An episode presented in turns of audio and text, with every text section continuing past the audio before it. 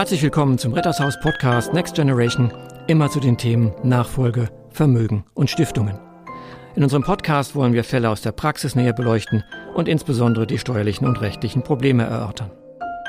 Heute begrüße ich bei uns im Studio Antje Bolt aus unserem Büro in Frankfurt. Hallo. Und Corinna Stiel aus unserem Büro in Mannheim. Hallo. Grüßt euch. Mein Name ist Werner Born und wir wollen heute mal hören, was der Buzzer sagt.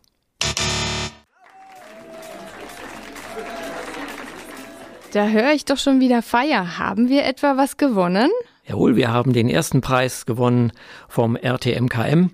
Das ist der Roundtable für Mediation und Konfliktmanagement der deutschen Wirtschaft. Ja, großartig. Was muss man sich denn darunter genau vorstellen? Also das ist ein eingetragener Verein und es sind viele deutsche Industrieunternehmen dort vertreten, die sich Gedanken machen, wie man die Mediation für die Unternehmen selbst fruchtbar machen kann. Und die haben einen Preis für Anwaltskanzleien ausgelobt. Man muss auch sagen, den gibt's nur alle vier Jahre.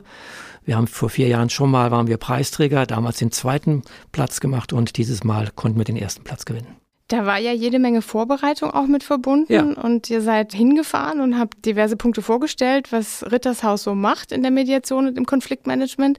Willst du kurz berichten? Ja, mache ich gerne. Also ihr wart ja letztlich mittelbar vertreten, weil ihr auch Themen besetzt, ihr beide. Und mit Eva Schwittek war ich dort. Die kann heute leider nicht, sonst hätte sie auch noch was dazu gesagt. Und wir haben einfach versucht, in einem Vortrag von 14 Minuten nochmal in der Breite zu erzählen, was wir machen. Ich muss auch dazu sagen, wir haben bestimmt 80 oder 90 Seiten Bewerbungsunterlagen eingereicht, um einfach mal zu zeigen, was so dahinter steckt. Das würde ich jetzt nicht vorlesen, sonst schlafen langsam alle ein. Aber vielleicht nochmal zu Beginn. Wir haben einfach nochmal auch gesagt, was ist Mediation? Da kommen wir ja her. Nicht? Wir sind ja alle mediativ unterwegs. Wir sind, glaube ich, die Kanzlei in Deutschland mit den meisten Mediatoren, die letztlich in verschiedenen Bereichen tätig sind. Und wir haben versucht, dort auch darzulegen, dass sich seit den letzten vier Jahren doch viel entwickelt hat und wir in vielen verschiedenen Bereichen mediativ arbeiten. Vielleicht können wir ja einige von den Bereichen mal konkreter benennen. Ähm, also in der Pressemitteilung des RTMKM wurde ja aufgeführt zum Beispiel die mediationsanaloge Nachfolgeberatung, dass das mit ausschlaggebend gewesen ist für den Preis. Ja, also die mediationsanaloge Nachfolgeberatung ist auch so ein Wortungetüm. Die haben wir ja vor vielen, vielen Jahren entwickelt und da sind wir ja auch Kanzlei des Jahres geworden von Juve, weil wir mit diesem Gebiet eigentlich was Neues erschlossen haben, vor allen Dingen, wenn es um die Generationswechsel geht bei Unternehmerfamilien. Also ich frage, wenn Sie Probe sterben könnten und Sie würden sterben, was passiert denn so? Also muss man da natürlich sagen, wer bekommt denn Anteile am Unternehmen, wohin geht das Vermögen? Und wir haben festgestellt, dass dieses reine rechtliche und steuerliche nicht zielführend ist. Wir brauchten irgendetwas anderes, um mehr zu erforschen, was sind denn Interessen und Bedürfnisse dahinter. Aber was macht ihr denn da genau? Weil Mediation, ich kenne ja den Bereich, da stelle ich mir irgendwie was anderes vor, als Unternehmerfamilien zu beraten. Der klassische Bereich Mediation, was aus den Staaten kommt, ist ja so vielleicht bei Scheidungssachen. Ich habe zwei Konfliktpartner, die bekriegen sich und dann versuche ich zu vermitteln. Wir haben schon solche Unternehmerfamilien, das sind 20, 25, 30 Personen im Raum, die sitzen da im Stuhlkreis vor uns und dann wird eben gearbeitet. Und wir kommen nachher noch auch zu einem speziellen Produkt damit, aber man kann das in vielfältigen Bereichen machen, beim Erbvertrag, beim Testament, bei der Frage bei einer Schenkung, die vorbereitet ist. Und dann wird eben versucht zu fragen, was ist Ihnen denn wichtig, wenn Sie daran denken, dass Sie Ihrem Sohn oder Ihrer Tochter jetzt einen Anteil schenken? Besonders hervorgehoben wurde ja auch die Familienverfassung, die auf die mediative Art mit den Unternehmerfamilien so erarbeitet wird. Das Richtig. war ja auch Teil der Begründung für Ja. den Preis. Aber Antje, vielleicht an dich auch die Frage. Die integrierte Projektabwicklung fand die Preisverleihung ja auch sehr spannend. Da bist du ja vertreten. Ja, das freut mich auch wirklich sehr, dass das mit dazu beitragen konnte.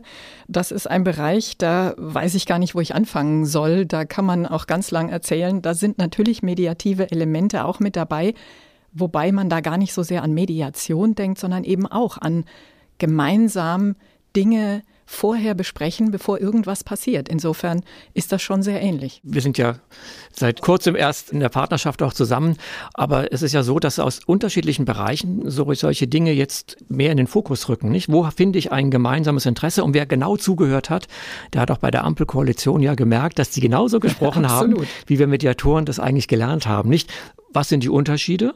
Ja. Und nicht nur, was ist der kleinste gemeinsame Nenner und wie können wir mit den Unterschieden nach vorne eine gute Lösung finden. Aber ich denke, zu dem Projektabwicklungsthema machen wir noch einen eigenen Podcast. Sehr gerne. Ja, und ansonsten, wenn man so die Pressemitteilung liest, ist, glaube ich, auch ganz ausschlaggebend gewesen für den Preis, dass wir in der Breite so die Mediation praktizieren und darstellen. Also jetzt über bestimmte Instrumente hinaus, dass hier sehr viele mediativ ticken. Dass es zum Beispiel gibt es ja auch das Verfahren der kooperativen Praxis. Da ist man als Anwalt zwar unterwegs, aber kombiniert das mit mediativen Elementen. Das machen wir im Familienrecht viel. Und das scheint dann doch in der Praxis sehr aufmerksam wahrgenommen zu werden. Ich glaube, die Breite ist das. Und das, was du gesagt hast, da kannst du auch noch zwei Sätze sagen, weil du auch da tätig bist, kooperative Praxis. Nicht? Woher kommt es? Ich weiß noch, wir hatten im Vortrag eine amerikanische Flagge im Wind wehend mal dargestellt, aber vielleicht sag doch zwei Sätze zum CP-Anwalt. Ja, CP bedeutet kooperative Praxis eben, man kooperiert. Also Anwälte arbeiten nicht kollusiv zusammen zum Nachteil von jemandem, sondern zum Vorteil der Konfliktparteien. Und der Vorteil ist, dass man das Recht immer mit im Boot hat für den Fall, dass man es braucht, dass es aber nicht alles dominiert, sondern es eigentlich darum geht, was den Leuten wichtig ist.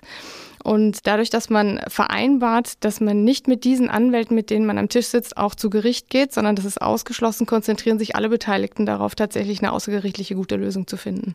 Ich glaube, das ist ein großer Vorteil. Wenn ich jetzt ein Unternehmen bin und sage, ich beauftrage meine Anwälte, vergleicht euch mal mit der Gegenseite, dann wird daran gearbeitet, man macht Gespräche, dauert vielleicht ein halbes Jahr, ein Jahr und später sagt man, hat nicht geklappt, wir gehen jetzt vor Gericht. Der CP-Anwalt hat ein Vertretungsverbot. Das heißt, er kann eigentlich nur gewinnen, wenn es ihm gelingt, zu vermitteln. Mhm. Und er ist von der Verschwiegenheitsverpflichtung befreit. Das ist auch ganz spannend, weil er darf dann im Grunde dem anderen Anwalt, der auch CP-Anwalt sein muss, sagen, wie er eigentlich die Rechts- und die Sachlage einschätzt. Nochmal zurück zum Preis. Gerne. Was war denn dein Eindruck von der Vorstellung, die ihr dort vor Ort erlebt habt? Also es gab so zwei Schlüsselelemente vielleicht auch noch. Das eine war sicherlich, dass wir das Notariat nochmal erwähnt hatten mit der Mediation. Das war insofern ungewöhnlich. Man kennt zwar den Notar, er bekommt einen Auftrag von beiden Parteien, ist ja per se allparteilich, aber dass der Notar in seiner Praxis auch mediieren kann, das war so nicht gesehen worden. Also wir stellen uns vor, dass man eine Scheidungsvereinbarung beim Notar vielleicht verhandelt und man geht vielleicht mit dem Bewusstsein hin, es wird das vorgelesen, was schon vielleicht Anwälte verhandelt haben. Hier kann der Notar als Mediator gleichzeitig fungieren. Was wir als Anwälte nicht können, wenn wir anwaltlich tätig sind.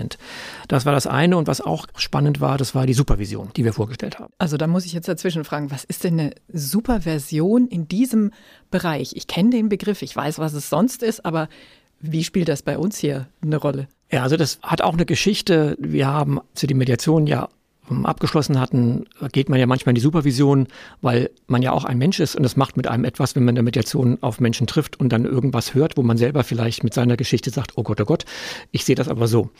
Und wenn wir mit Unternehmerfamilien sind, sind wir auch in die Supervision gegangen, bei Therapeuten, bei Familientherapeuten vor und nach den Sitzungen, um uns wieder auszurichten.